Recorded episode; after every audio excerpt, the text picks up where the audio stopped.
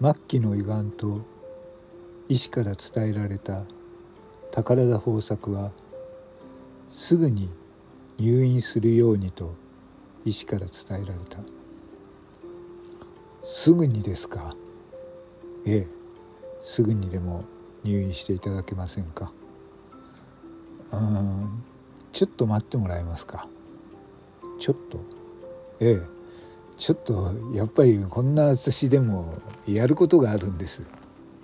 ああそうですよね。いくらご家族がいないとはいえ仲良くされている方だっていらっしゃるだろうし。それでは3日後にはどうですか？はい。それなら大丈夫だと思います。その3日で宝田は決して手をつけなかった現金に手をつけた。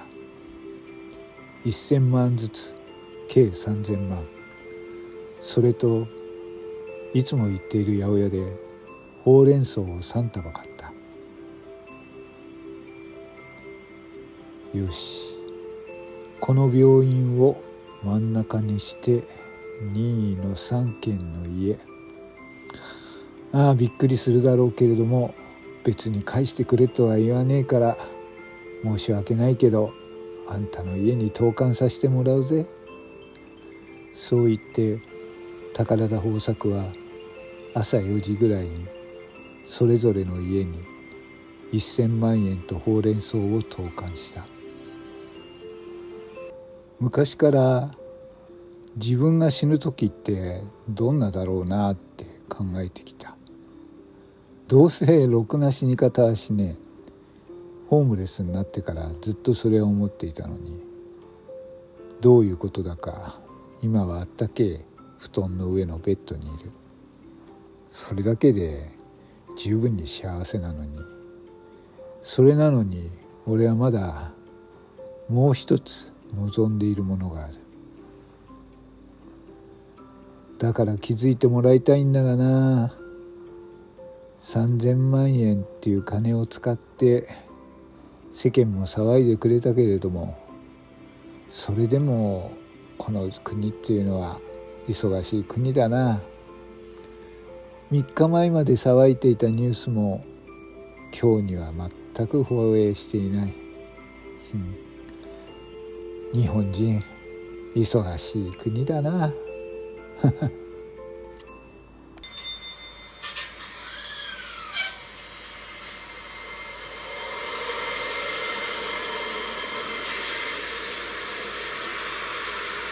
また外からチンチンというあの路面電車の走り出す音が聞こえてきた。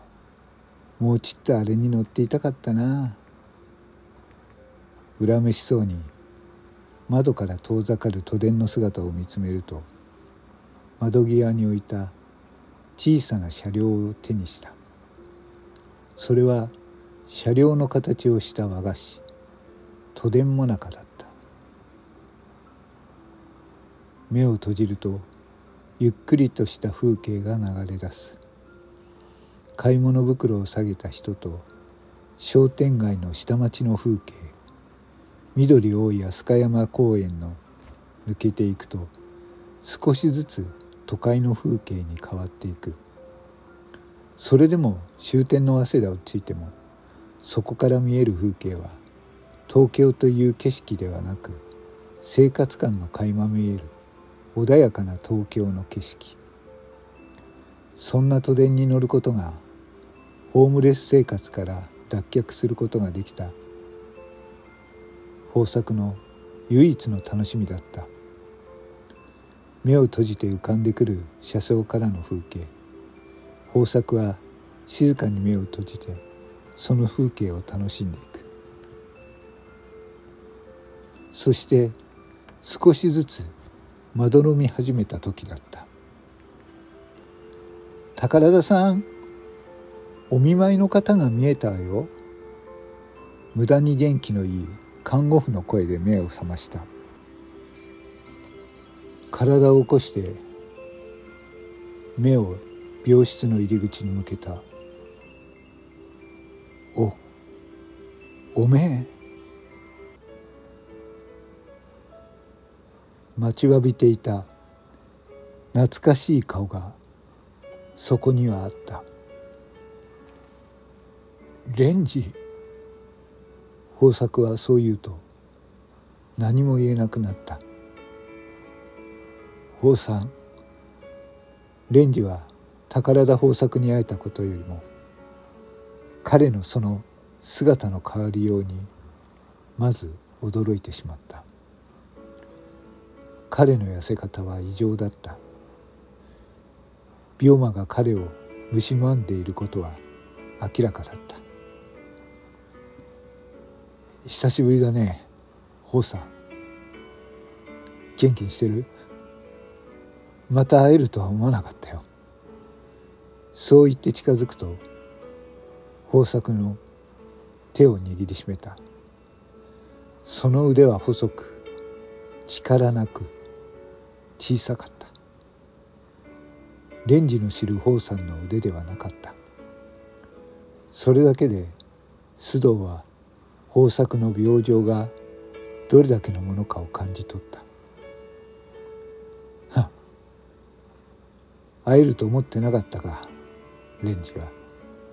でもなわしはなわしは絶対もう一度お前に会えると思っていたぜ。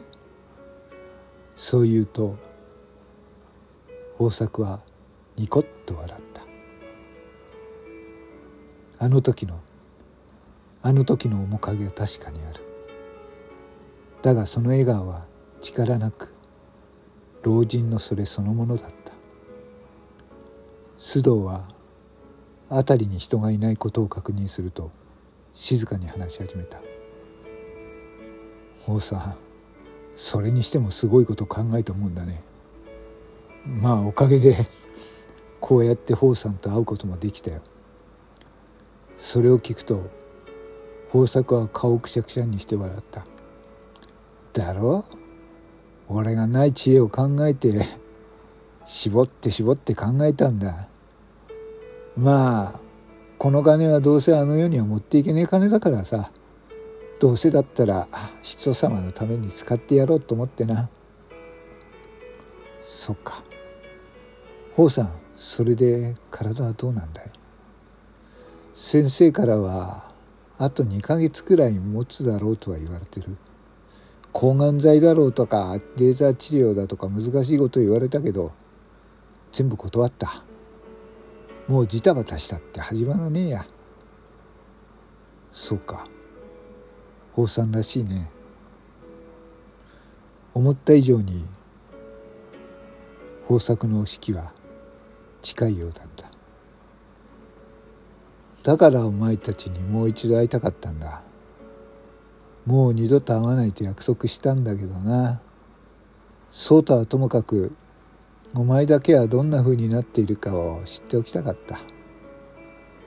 颯太とは会ってないのか。あああいつはもうくたばってそうな気がするな。悪戦身につかずだ。あいつのことだからどっかで派手に使ってぽっくり言ってるような気がするよ。縁起でもない。だけど颯太のことだからここにはたどり着かないだろうな。そうだな。あいつはそこまで頭が回らない。そっか。よかった。なあレンジお前に会えてよかったよ。